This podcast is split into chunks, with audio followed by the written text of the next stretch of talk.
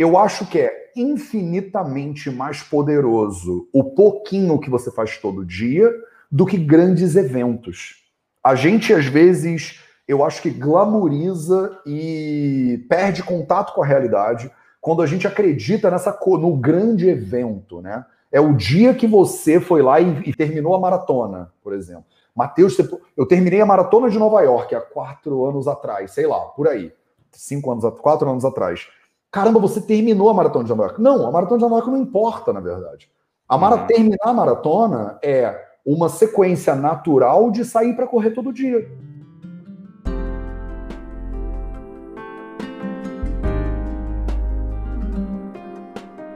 Oi, gente. Esse é mais um episódio do Segunda às 11, esse espaço que comigo, Daniel Gabarra, você tem a oportunidade de conhecer e aprofundar um pouco mais como a psicologia te auxilia na tua qualidade de vida.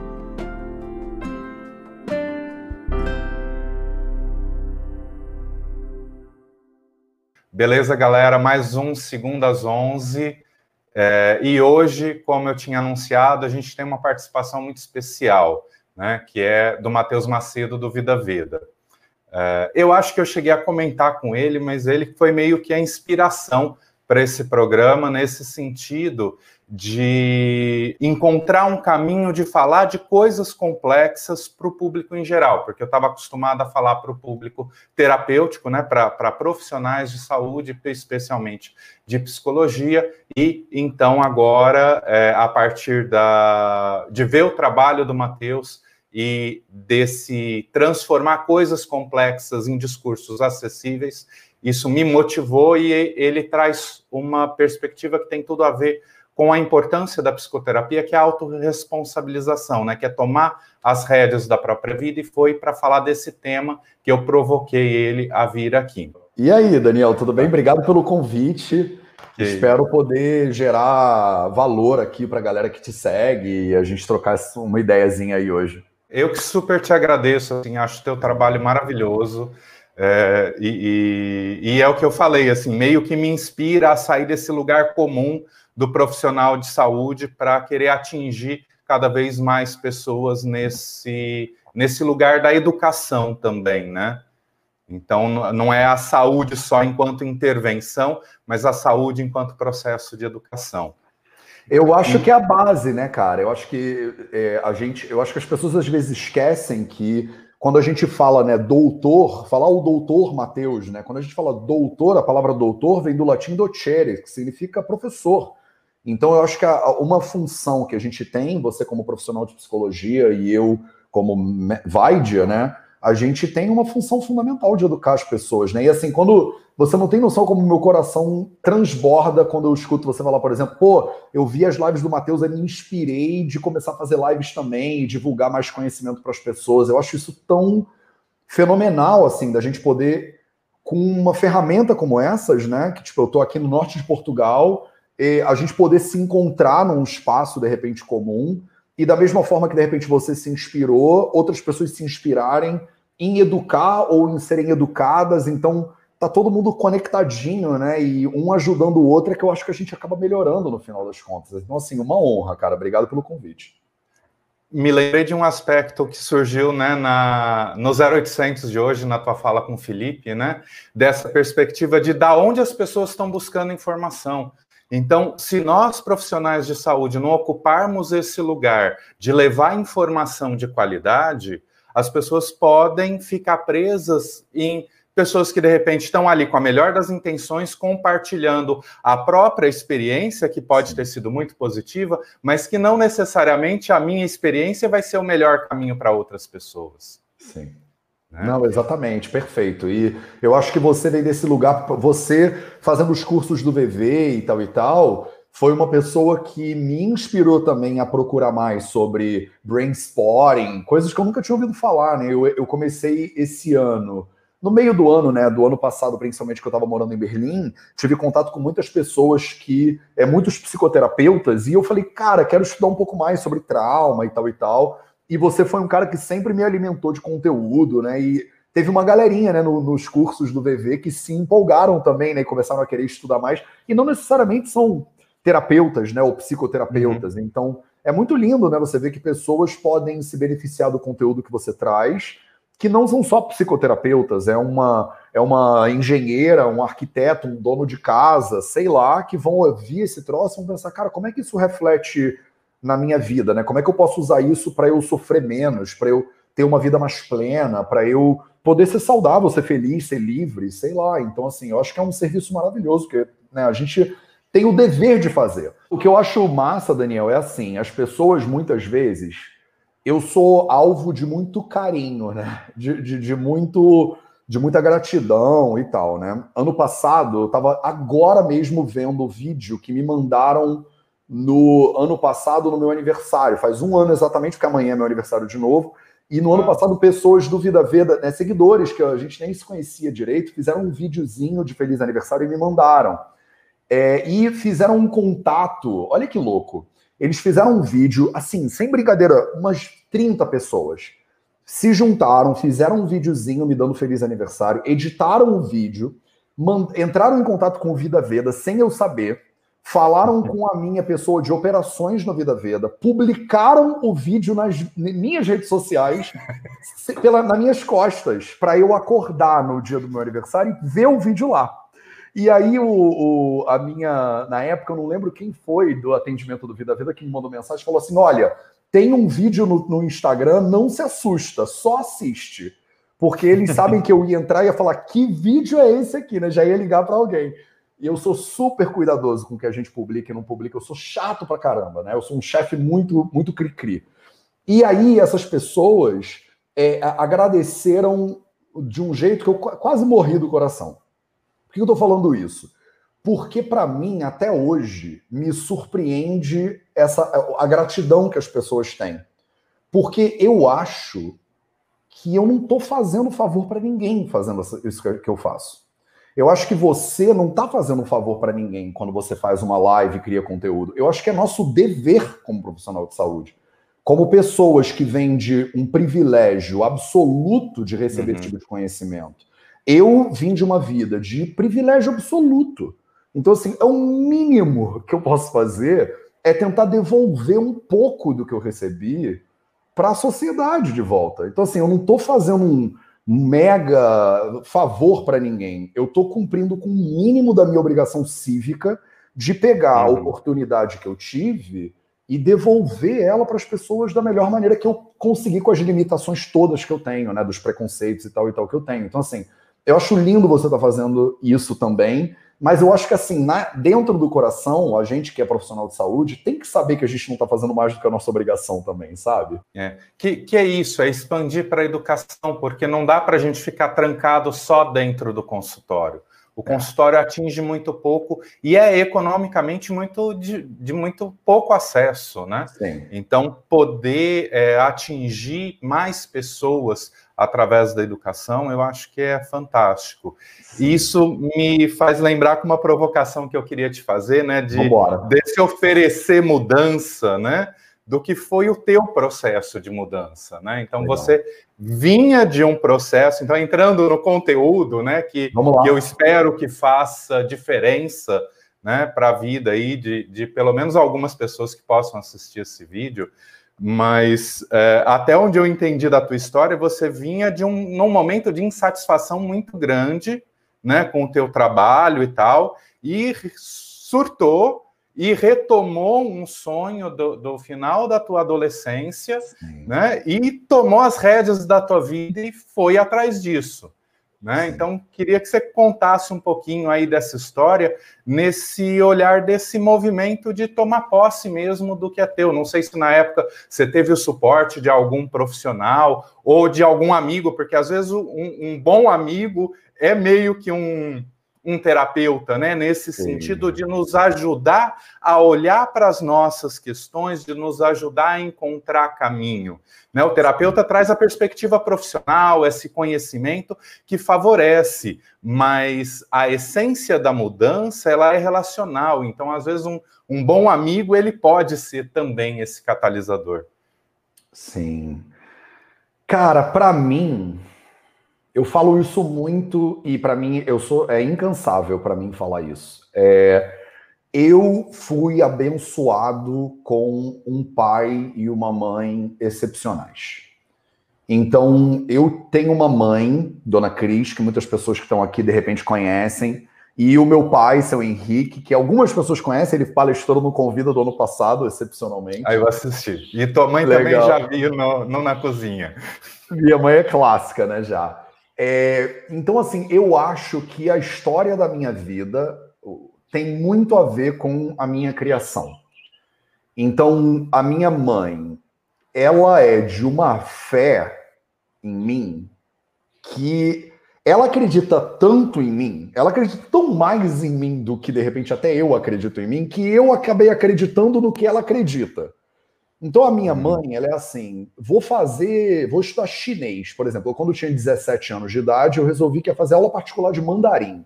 E meus pais, cara, é tipo, vai lá, filho, que sabe? Muitos dos meus amigos, muitas pessoas que me conhecem até hoje falam, cara, você é bem esquisito.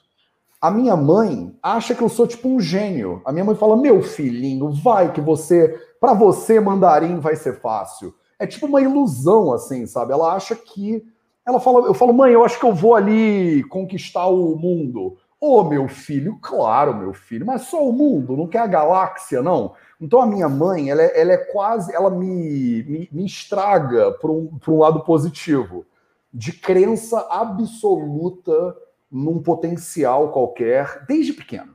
Então, eu acredito, em função da criação que eu tive, de que qualquer coisa é possível.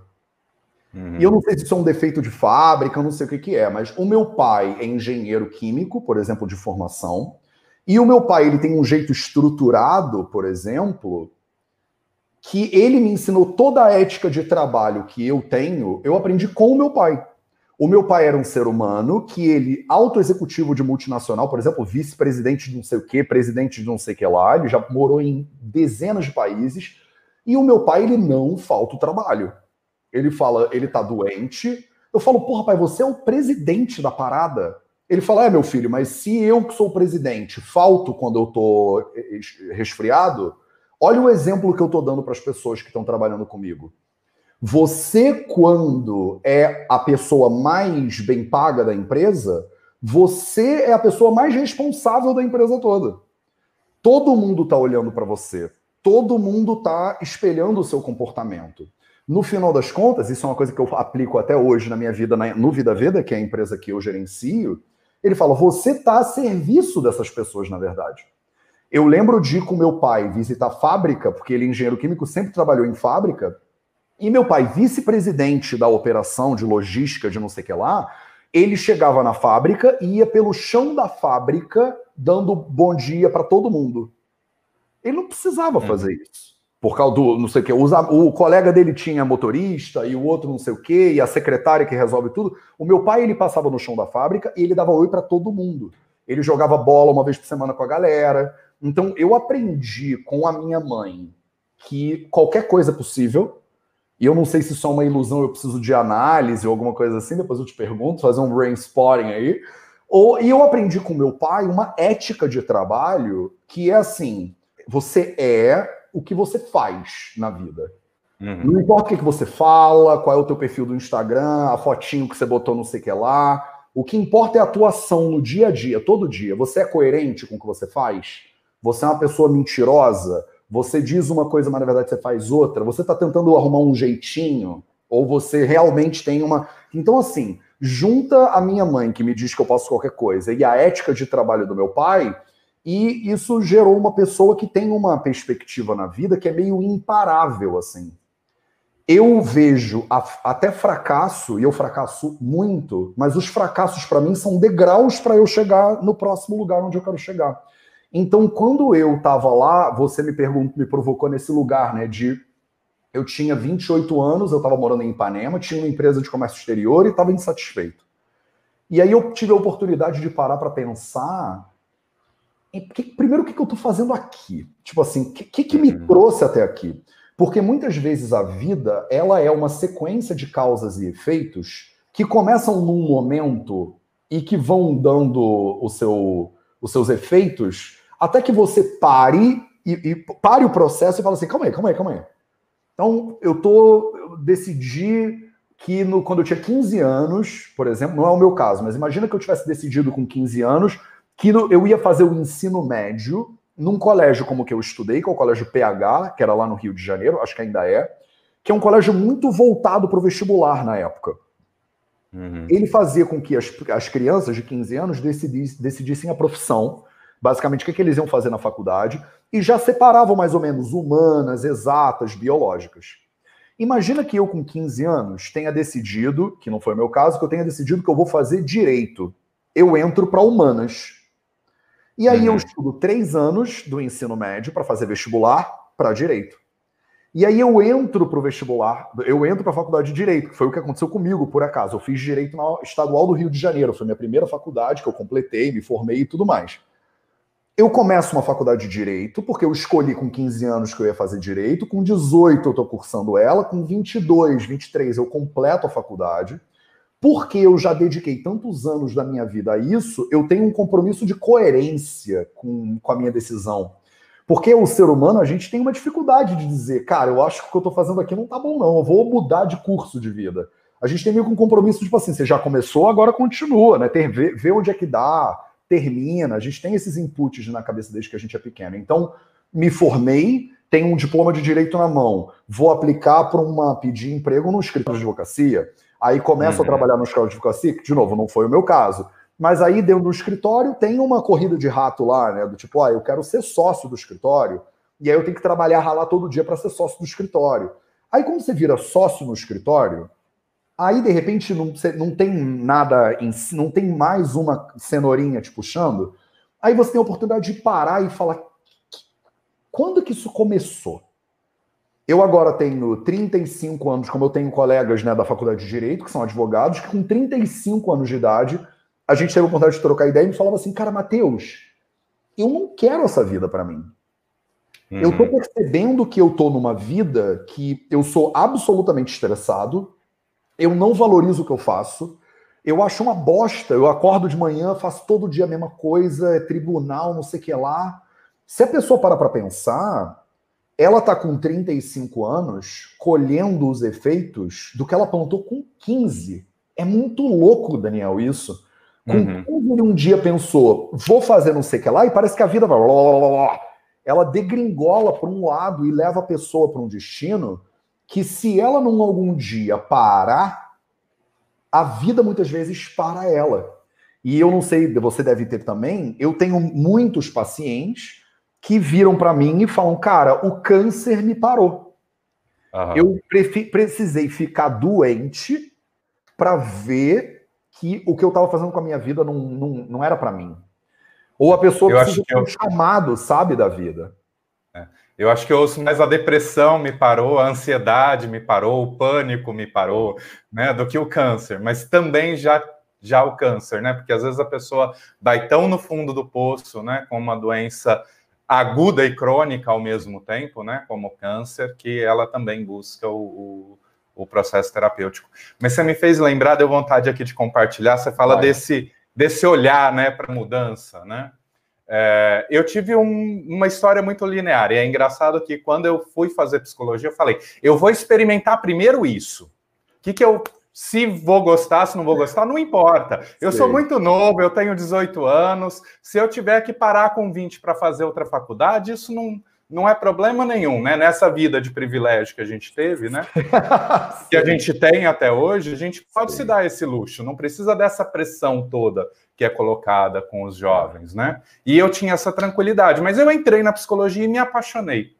Em 2000 e, e fui, trabalhei em ONG, é, trabalhei é, em Hospital do Estado, Secretaria de Estado de Saúde, sempre com, com um pé na clínica e um pé numa, num lado mais institucional e social. Em 2013, eu estava num pico de estresse, eu passei numa concessionária para mostrar para um amigo meu um carro que eu era apaixonado.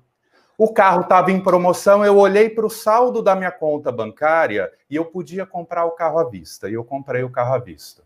Só que eu estava num nível de estresse que eu virei e falei: eu não, não, não é isso que eu quero. Eu não quero poder comprar um carro à vista na minha vida. Eu quero tranquilidade. Eu quero ter tempo para curtir meus amigos, tempo para curtir minha vida. E aí eu comecei uma guinada. E aí eu virei e falei: não, mas não, não é psicologia o problema. O que está faltando? A responsabilidade social que eu tinha deixado para trás ao longo dos anos. Para mim, essa foi a, a peça ali deixada para trás. E aí eu queria te provocar um pouco assim, né? É, nós estamos falando de um, ainda de um lugar de privilégio, mas Sim. se a gente tentar olhar para quem não tem alternativa, assim, ou para quem tem muito pouca alternativa, né? Como que a Ayurveda ajuda então a olhar para essa autorresponsabilização, para esses pequenos é, é como que eu poderia falar? De, da mudança de hábito mesmo, né? Que pode ajudar a construir todo esse processo. Sim. É, então, eu acho que tem, tem vários estágios né, que a pessoa pode estar na vida dela, né? E a gente chega nesses lugares de, por caminhos muito diferentes, né? Mas, por exemplo, você mencionou, né? Eu vou lá e comprei um carro com todo o dinheiro que eu tinha, porque era, era, de repente era um jeito de respirar um pouco uma novidade, sair um pouco do, do, do meu mundo e tal e tal. E muitas vezes as pessoas elas precisam se ferrar muito para chegar nesse ponto que ela de repente não é para comprar um carro, mas dá um passo numa direção diferente do que ela estava antes. Às vezes a pessoa demora muito para conseguir dar esse passo. E eu acho que esse passo em direção ao diferente que às vezes é vou sair daqui, vou morar em outro lugar, ou vou largar o emprego sem ter uma outra oferta de emprego. É quase um salto no desconhecido, né? Esse salto, ele começa com uma crença de que é possível. Então eu volto na história de que como eu fui criado, né? Eu fui criado acreditando que é possível. Então eu sou a pessoa do Vida Veda, hoje a gente tem 16 pessoas na equipe, e quando eu fiz o Convida, por exemplo, o congresso no ano passado, a gente produziu o congresso de dezembro para janeiro. E ele foi o maior congresso de medicina integrativa em língua portuguesa. Mas ele foi produzido assim. Enquanto estava rolando o Convida, a gente estava gravando palestras do Convida. O Caio, que é o meu audiovisual, meu head de audiovisual, estava na rua gravando palestra. E aí eu hum. conversava com produtores de audiovisual, eu tenho amigos que são produtores e amigas que são produtoras, e elas falavam, e aí, quanto tempo de antecedência vocês finalizaram o material? Eu falei, cara, a gente não, ainda não finalizou o material. Então, tinha terça-feira de congresso e tinha palestra gravando. Só que uhum. eu contamino a minha equipe inteira, porque eu tenho uma crença inabalável de que é possível. Então eu falo para todo mundo da equipe, eu falo, cara, isso, o congresso já aconteceu. A gente só tem que é, é, é, é costurar os pontos para ele acontecer. Então, eu acho que eu sou uma pessoa, talvez, boa para empurrar os outros às vezes, porque eu tenho a, a, minha crença, ela transborda. Se você, por acaso, tem essa crença, ou por contato com alguém que seja muito otimista, ou seja lá o que for, você se taca nesse, nesse nessa coisa iniludível, nesse desconhecido, de uma maneira. Se você não tem a crença, se você acha que não dá, que não tem como e tal e tal, eu, você muitas vezes tem que chegar num ponto de quebra meio que da, da, da tua estrutura de crenças, assim, sabe? Você uhum. tem que ser paralisado ou por depressão ou por infarto para pensar assim, cara, o que eu tô fazendo não tá legal. E aí a pessoa, às vezes, ela vê que o que ela tá fazendo não tá legal, porque ela quebrou ao meio, e aí ela pensa, eu preciso buscar alternativas.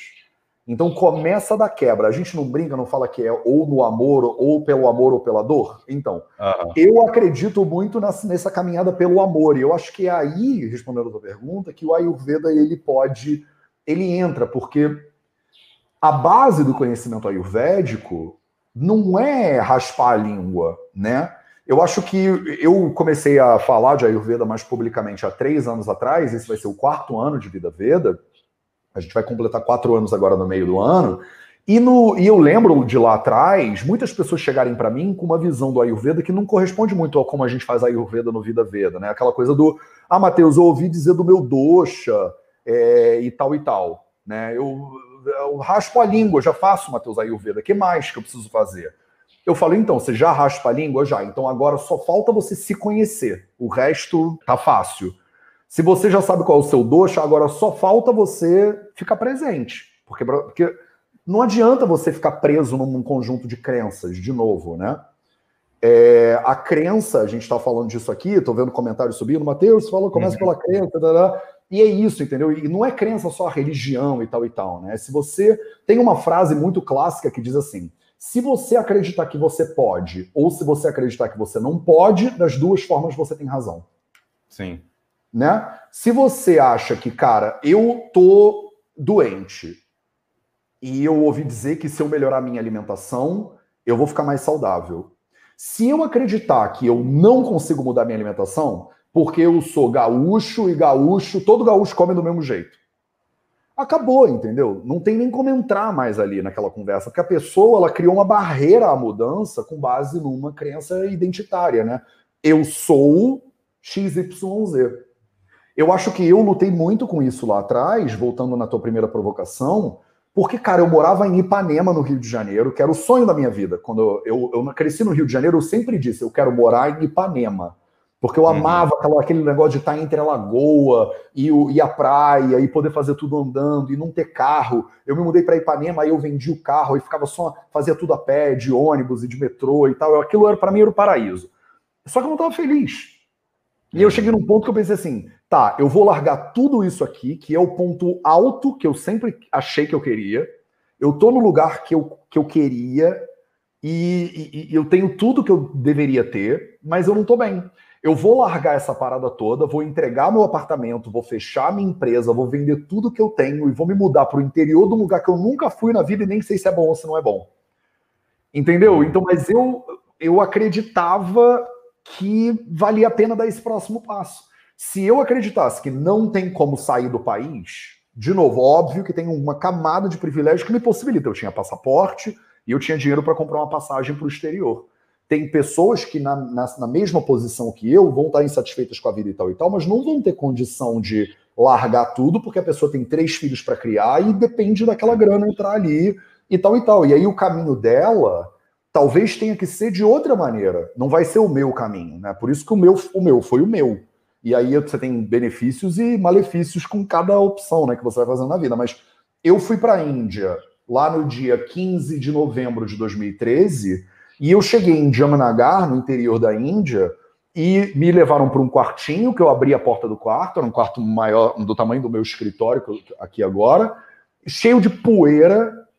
Eu tinha uma mochila, eu, eu, eu olhava para o quarto e falava assim, cara, eu fiquei louco, eu tô completamente insano. Porque ninguém nunca tinha feito aquilo antes. Não tinha um brasileiro que tinha feito aquele negócio para eu, eu ligar para a pessoa e falar: então, esse negócio de Índia, como é que é? Come o que lá? Eu nunca tinha ido. Então, será que é legal? É, tem água? Tem como é que toma um banho? Não como é que é? Chove? Eu não sabia nada. Mas eu me taquei acreditando que, cara, do lugar onde eu tô agora, que era um lugar maravilhoso de privilégio e, e eu poderia ter uma vida ok ali, eu falava, mas eu não quero ter uma vida ok. E tem muitas pessoas que eu conheço que querem ter uma vida ok. E o ok tá bom, entendeu? Então é isso que eu acho que é importante. É cada pessoa que está aqui agora, aqui no Insta tem umas 110 pessoas, eu não sei quantas tem no YouTube, mas cada pessoa que está aqui agora tem um nível de tolerância para sua própria vida. Tem uma barra, né? Que nem aquela barra do, do, do salto com, com, com barra, né? Você bota a ah. sua própria barra na sua vida. Se você botar uma barra aqui é, você tem um emprego que não importa o sentido do emprego, que você ganha um dinheiro que mantém a sua família, isso é bom para você? Maravilhoso. Só que não é todo mundo que é assim. Tem uhum. gente que bota a barra de um lugar e tem gente que bota a barra em outro. Para mim, por exemplo, talvez por causa da minha educação dos meus pais, dizendo que eu podia qualquer coisa que eu quisesse, sei lá, eu pensava, acabou é isso? Eu vou, acabou então, é isso que eu vou ter para sempre, a minha vida vai ser assim? E eu queria mais, sabe, Daniel? Eu queria. De, tinha alguma coisa ainda dentro do meu pulmão, do meu coração, do meu estômago, não sei o que que era, que me dizia, cara, você tem que ir mais. E eu acho que eu conecto muito com a tua fala nesse lugar, porque tem uma coisa de papel social. de, de, de dar de volta para a sociedade. Eu estava numa posição, uhum. eu não tinha a influência é, que eu tenho hoje, né? Que eu faço 90% do meu dia é voltado para como é que eu posso gerar mais valor para essas pessoas. Eu tenho uma reunião depois da nossa live agora, exatamente uhum. sobre isso. Tipo, me pediram ajuda num projeto, eu falei, cara, vou conversar com a pessoa para saber como é que eu posso ajudar. Então, assim, é uma, é uma investigação constante de como é que eu posso servir, como é que eu posso ajudar. Quando eu fui para a Índia e eu aprendi a servir no lugar mais sujo, carente de recursos materiais da minha vida, que eu já vi na vida, eu já viajei um monte. Depois que eu aprendi a viver no interior da Índia, trabalhar num hospital público, onde não tem saneamento básico mínimo, onde o esgoto circula da, no meio da rua, numa calha aberta, sabe aquelas coisas que a gente lê do Brasil do século XVIII. Eu morava em lugares, já visitei lugares, trabalhava em lugares assim. Dali parece que eu estava eu tava pronto, agora eu posso para qualquer lugar, agora eu posso ajudar quem for, onde for, entendeu? Parece que foi a faculdade que eu estava precisando para poder dar esse passo de serviço. E eu acho que é uma loucura, porque quando eu falo isso em voz alta, até eu estou me ouvindo pensando, gente, que coisa de maluco, eu tive que me fe... por que, que eu não podia fazer isso do lugar onde eu estava antes? Mas não, não era a minha história. De repente é a de outra pessoa, mas não era a minha. Eu acho que você chega num ponto que eu não sei criar ele na cabeça das pessoas, que é esse hum. ponto de mutação. Tem um livro do uh, Fritjof Capra que fala isso, né? Ponto de mutação. Uhum. E você chega num, num, num, num ponto que é in, inescapável a mudança. Você não tem mais opção de mudar. Mas até você chegar nesse ponto, parece que a mudança é impossível. E se eu pudesse criar uma cápsula de ashwagandha, ou seja lá o que for, que a pessoa pudesse engolir e ela chegar no ponto de mutação dela, eu fazia esse negócio e dava de graça para todo mundo. Mas eu não sei o que, que, é. Tu sabe? Me conta você, Daniel, o que, que gera transformação e mudança na vida das pessoas? Eu não tenho a menor ideia.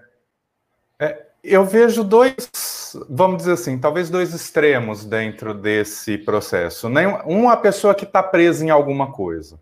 Né? E aí não necessariamente o trauma clássico, né? Mas aquele trauma de desenvolvimento, muitas vezes. Então, você conta de uma história né, de, de, de infância e adolescência que te botou para frente. Né? Mas eu acho que uma coisa que já ficou claro em todas as histórias que eu já ouvi você contando é que apesar de. Vamos, não é nem apesar, né? Mas que essa crença de vai, você dá conta, ela nunca te, te protegeu de quebrar a cara.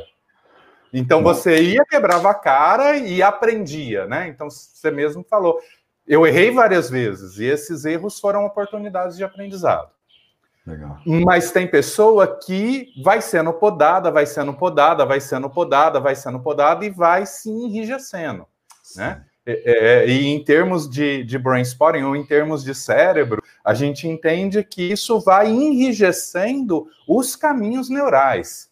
Né? Então, o padrão vai ficando tão estabelecido que o cérebro não consegue funcionar de outra forma. E aí, Sim. o que a gente quer com o processamento é exatamente ajudar esse cérebro a buscar novos padrões. Né? Então, tem, tem a pessoa que está ali travada.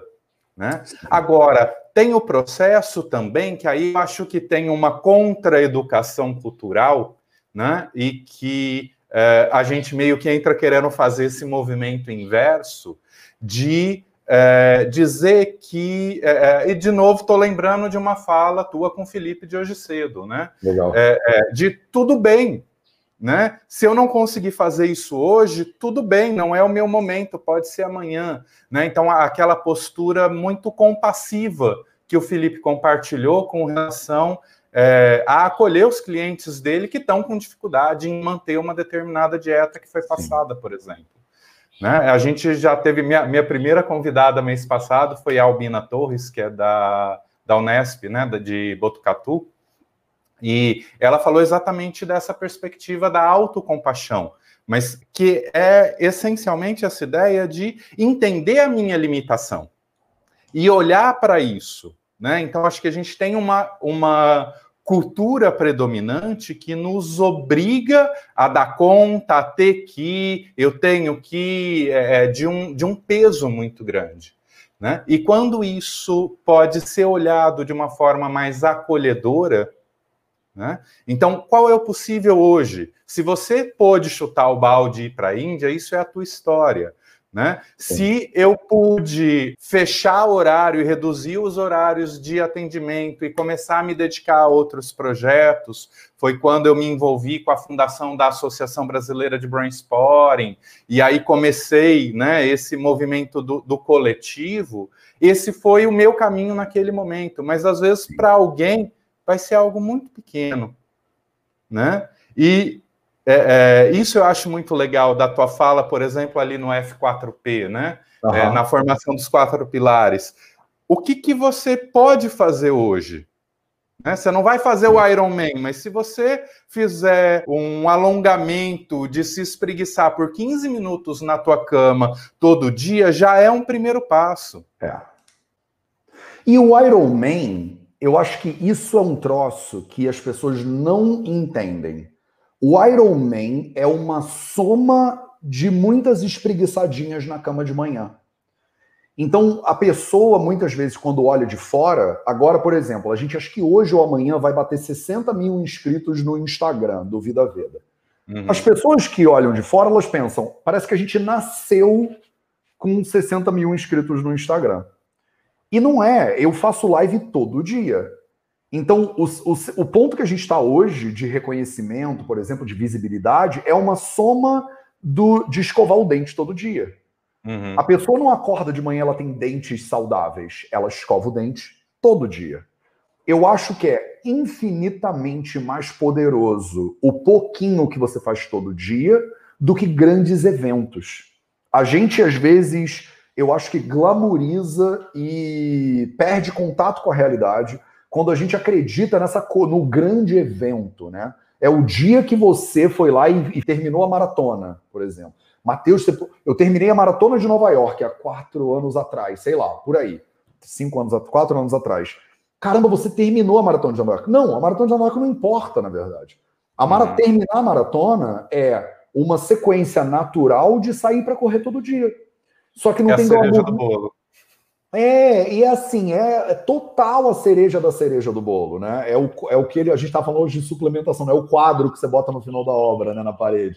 É porque não importa, na verdade. Ela é só uma consagração. É como o dia que você recebe o seu diploma na faculdade. Agora você é psicólogo. Mas o que, que importa? É o canudo que faz você ser psicólogo? Não é você estudar todo o santo dia ao longo de cinco anos e fazer cursos e ler livros, e investigar e pensar lá no Jung, no Freud, no Lacan, não sei nem mais quem, para e aqueles, aquela sequência. O que, que é um relacionamento bem sucedido? As pessoas acham que é o casamento.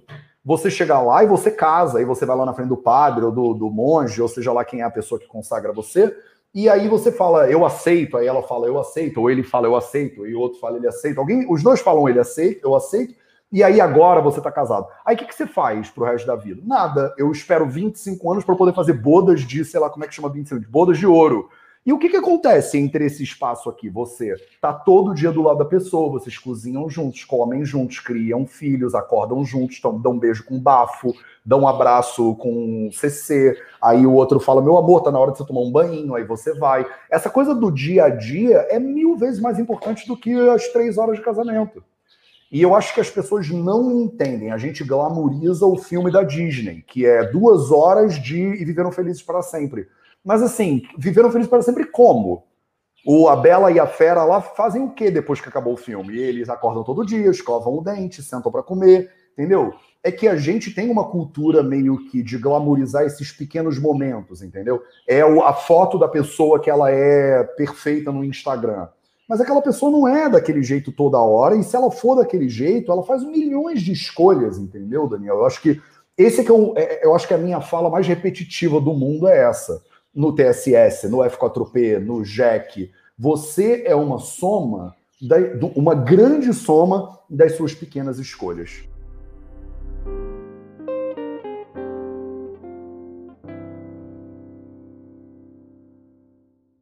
Tem um cara que chama Jocko Willink, que é um Navy SEAL, um desse militar que escreveu um livro. Tem alguns livros que eu acho que conectam muito bem com o que a gente está falando. Tem esse livro do, do Jocko Willing, que é muito bom, e tem um livro do Nicolas Nassim Taleb que chama Antifrágil, que também é bastante interessante. E eu acho que, assim, resumindo o, o ponto que eu acho que é interessante dos dois, é assim, o Jocko, ele fala, eu acordo todo dia 5 horas da manhã.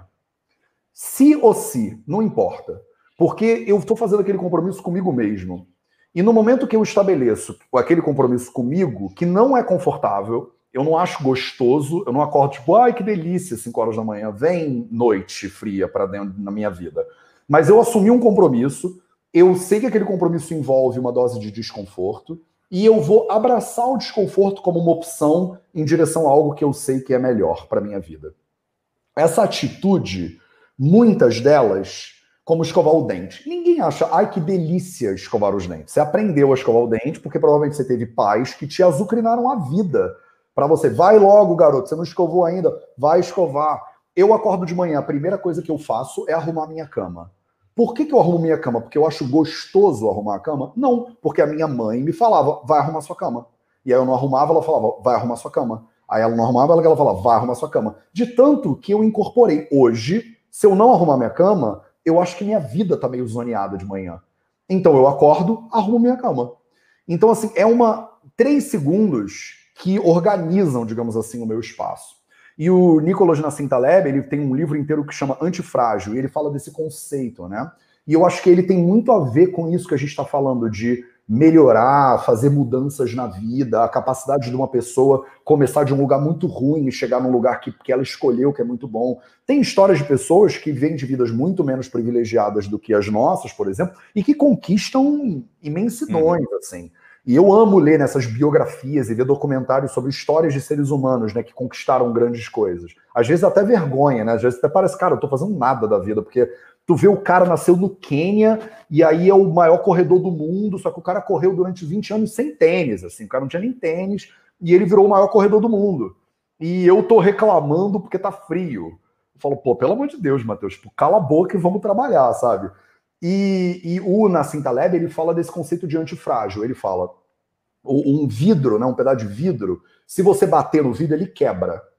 E esse essa coisa quebradiça, ele chama de fragilidade. Só que o contrário de frágil não é duro. Porque se você pegar uma, um pedaço de madeira, por exemplo, super dura, o duro ele não é, é, é resistente necessariamente ele é imóvel, ele é imutável, ele é parado. Então ele fala do contexto dessa, dessa dureza, dessa resistência, digamos assim, e da fragilidade, e ele fala: o ideal não é ser nem frágil, nem duro. O frágil quebra muito fácil, o duro não sai do lugar. O ideal é quando você é antifrágil. Antifrágil é um sistema que quanto mais ele apanha, mais forte ele fica. E não precisa ser apanha literalmente, mas assim, eu passei algumas situações difíceis né, ao longo da minha jornada. Na China, por exemplo, na Índia, no Nepal, que eu morei em monastérios, que às vezes não tinham onde dormir, que às vezes não tinham o que comer. Quando eu passei dias sem ter muito o que comer, eu descobri, como lá o Siddhartha do livro do Hermann Hesse, eu percebi que eu sei jejuar. Uhum. Então, assim, eu percebi que antes eu pulava um café da manhã e o, não, e o pular o café da manhã ia me tirar do eixo, que eu pensar, não comi nada, vou ficar de mau humor, eu não estou tendo as calorias que eu preciso, não vou processar a informação direito, eu ficava tipo meio desconcertado. Depois que eu passei uns dias sem comer, eu falei, eu consigo ficar sem comer. Então é uma dificuldade que ela te deixa mais forte depois, digamos assim. É o que o Nassim Taleb chama de antifrágil, né? Então é você se uhum. expor também na vida a situações que não são necessariamente confortáveis, e a gente fala muito disso no pilar do movimento dentro da formação dos quatro pilares, né? Eu falo que o movimento é igual a desconforto, né? Como um corpo forte, um corpo hábil, um corpo ágil, um corpo flexível, inclusive, ele é normalmente um corpo que aprendeu a lidar com situações desconfortáveis. É, você vai fazer uma arte marcial, você vai dançar. Dançar, que é um negócio suave, vai fazer uma aula de salsa, não é confortável. Porque tu não sabe, você foi para um lado, a pessoa foi para o outro, aí você pisou no pé da, do parceiro ou da parceira, aí você até dá uma cotovelada, aí você vai fazer uma aula de forró, que é uma dança super simples, aí, ah, vou fazer um chuveirinho, uma cotovelada na orelha do outro ser humano. Não é um negócio que é naturalmente fluido. Você aceita o desconforto, dorme com abraça, ama o desconforto, aí você vira um grande dançarino ou uma grande dançarina, aí você vira um grande atleta, aí você vira um grande pensador. Não é todo mundo que nasce lendo horas e horas seguidas de livro. Sentar e ler no início é desconfortável. Aí você aprende isso, aí você começa a amar, aí você vira um intelectual, fala, cara, essa pessoa leu toda a biblioteca nacional e tal. Por quê? O cara pô, sentou a bunda lá e fez o negócio. Então eu acho assim, não é todo mundo que quer ter uma vida excepcional. De repente a pessoa não quer isso e maravilhoso, mas eu acho que excepcionalidade tem muito a ver com você aceitar uma dose de desconforto nesse caminho de se tornar cada vez mais antifrágil. Eu não seria capaz de fazer o que eu faço hoje no Vida Veda se eu não tivesse morado no interior da Índia, do jeito que eu morei. E passado todas as situações difíceis que eu passei lá, entendeu? Eu sou o médico que eu sou hoje, graças a todos os mestres, professores, pacientes, alunos que me dão a honra dessa de nesse contato eu melhorar, digamos assim. Então eu acho que o tema do, do, do nosso papo de autorresponsabilidade, eu acho que começa muito desse lugar de você entender se tá ok ou não tá ok. O, o que você tá fazendo agora tá ok para você? É bom, é suficiente para você? Uhum. Não, Matheus, não é. Tem muitas pessoas, vocês podem mandar aí nos comentários se vocês quiserem. Porque tem muitas pessoas que vão dizer assim, cara, eu sou perfeitamente feliz com a vida que eu tenho. E eu não preciso de mais nada. Eu tô aqui na live assistindo porque eu acho, porra, o Daniel é muito massa e eu adoro assistir as lives do Daniel e tal e tal. Então eu vim aqui só porque eu me nutro desse conhecimento, mas a minha vida é muito legal. E, e maravilhoso. Cara, seja muito feliz. Agora, tem pessoas que estão aqui e essas pessoas é que eu acho que a gente tem a oportunidade real de servir essas pessoas. Tem pessoas que estão aqui que estão dizendo, cara, Matheus, eu tô esperando esse clique que você falou que acontece aí. Esse ponto de mutação. A coisa que eu mais queria na minha vida é que a minha vida entrasse nesse, nesse negócio da mutação aí que você falou. Eu queria é, melhorar a minha alimentação e eu não consigo. Eu queria me mover melhor, mas eu não sei como eu tento meditar e não dá. Meu marido, minha esposa fala comigo e eu quero dar uma cotovelada nessa pessoa, porque eu tô cansado da, da, da raça desse ser humano. Então, assim, a minha vida não tá legal. Eu tô na quarentena, não sei mais o que fazer, eu vivo com medo, eu tô deprimido, eu tô ansioso, eu tô não sei o que lá. Se você tá em algum lugar de desconforto, esse desconforto é uma oportunidade, assim, que eu acho que é ouro, sabe? É um lugar de, de, de, Não sai desse lugar. Porque se você sair, se você sentar num lugar mais confortável, é capaz de você perder a oportunidade de mudar. O desconforto é o que vai te fazer, tipo, dar um basta e falar, tá, o que, que eu tenho que fazer então? Sabe? O que que eu preciso fazer? O que você acha, Daniel? Você sabe que eu nunca tinha feito essa conexão entre o desconforto e o processamento, né? Porque eu sempre associei, que é mais óbvio, né? O processamento, Brainspotting, MDR, IM, né? É, todas essas similaridades aí das terapias de processamento com o silêncio. Porque o silêncio, esse, esse olhar para si, né? Ele é uhum. mais óbvio nesse sentido. Mas te ouvindo aqui agora e acabando de terminar, né, o, o módulo de exercício, né, Sim. de movimento, né, do F4P, é, terminar já com vontade de rever. Legal, que bom. Mas o quanto tem uma pitada importante ali de desconforto, porque você está falando o tempo todo aí, eu estou vendo, isso é provocar o cérebro a novos caminhos.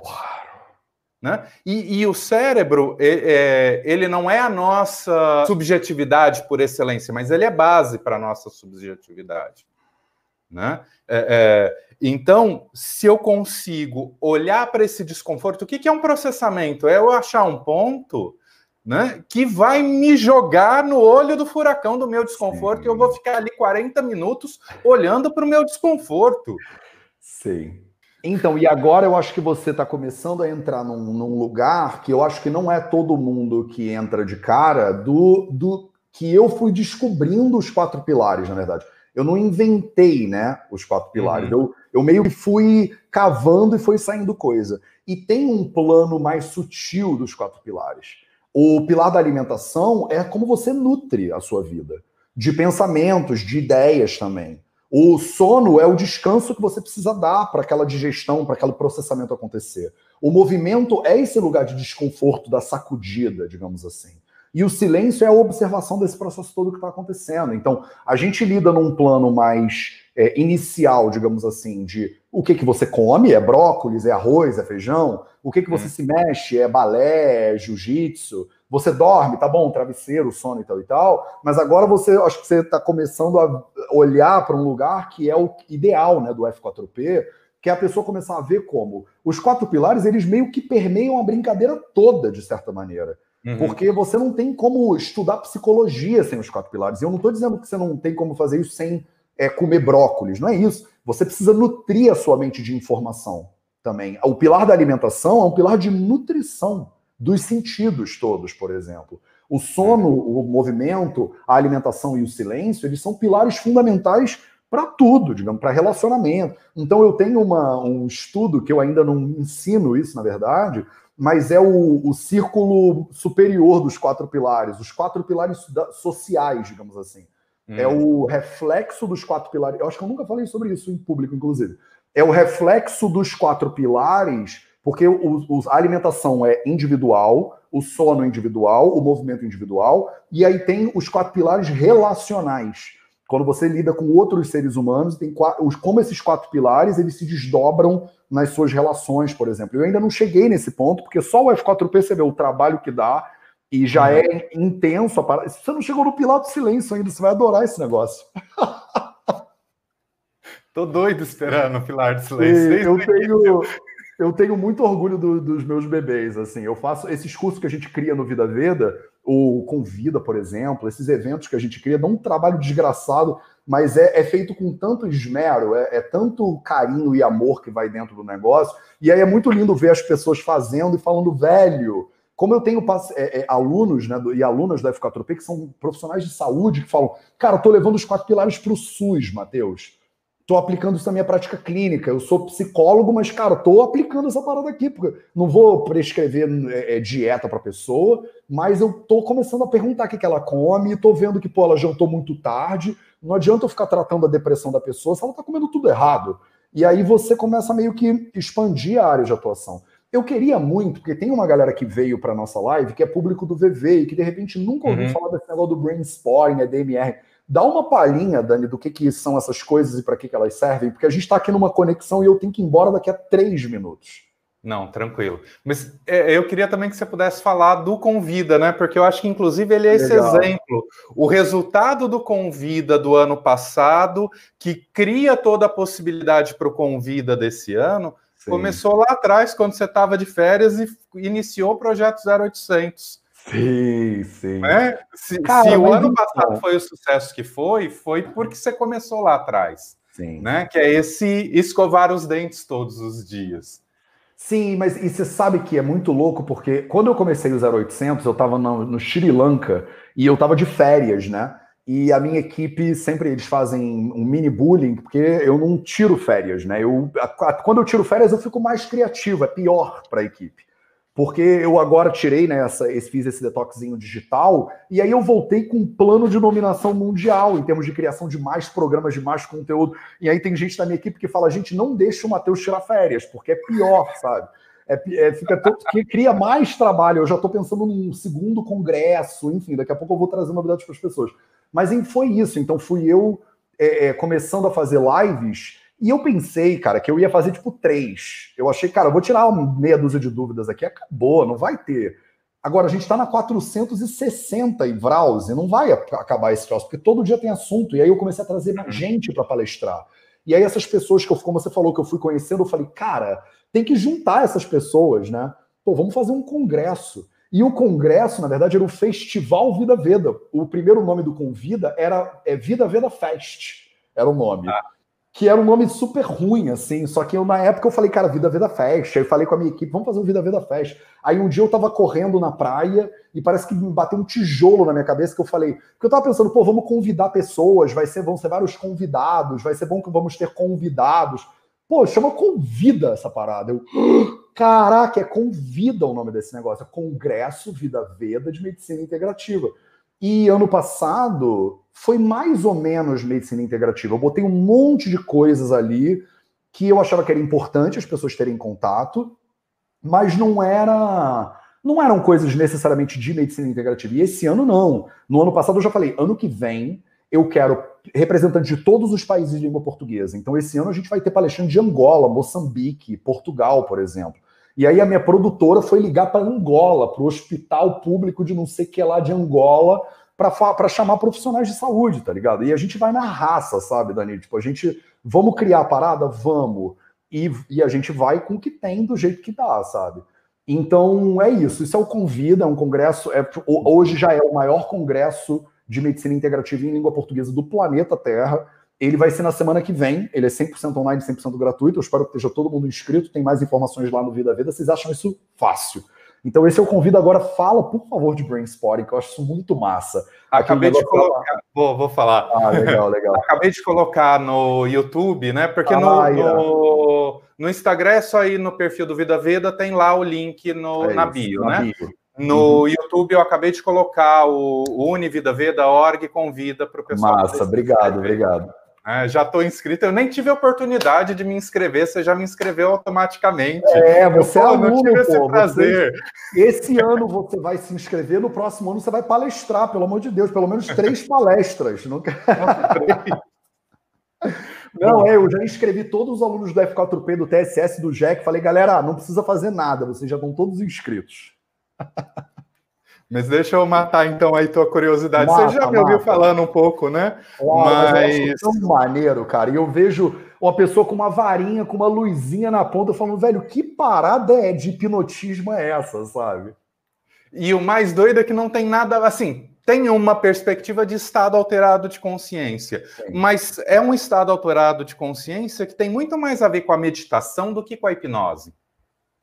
Né? Por quê? Porque é um estado de autopercepção. E é, é, o pessoal pensar a varinha e tal, tem, tem cliente que vira e fala que é a varinha mágica, e é divertidíssimo isso, assim, mas é, é a gente não precisa de nada disso. O que a gente precisa para fazer brainstorming é relação é entrar em sintonia e em contato com a pessoa. Por quê? Porque em excelência essa é a porta de abertura para dar para o cérebro aquela sensação de que aquilo que foi vivido não está no presente. Então eu posso olhar com segurança para aquilo que foi vivido e deixar, né, enfiar o dedo na ferida ou entrar no olho do furacão, né, aguentar esse desconforto, né, de olhar para a dor que isso tudo provoca e deixar o cérebro encontrar saída. Por quê? Porque normalmente o que, que rola? Quando eu vivencio, seja um trauma agudo, ou seja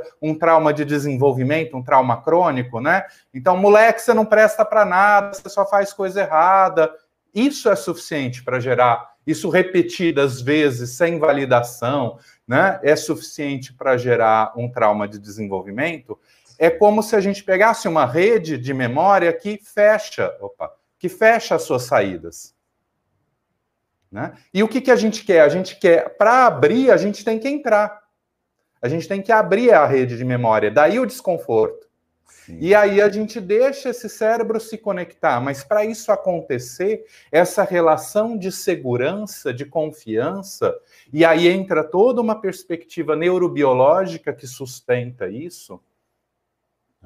Isso é fundamental. A posição ocular relevante, ela ajuda a dar foco, ela é o que dá a característica de mindfulness focado. Então, ela ajuda o cérebro a sustentar a atenção naquele desconforto.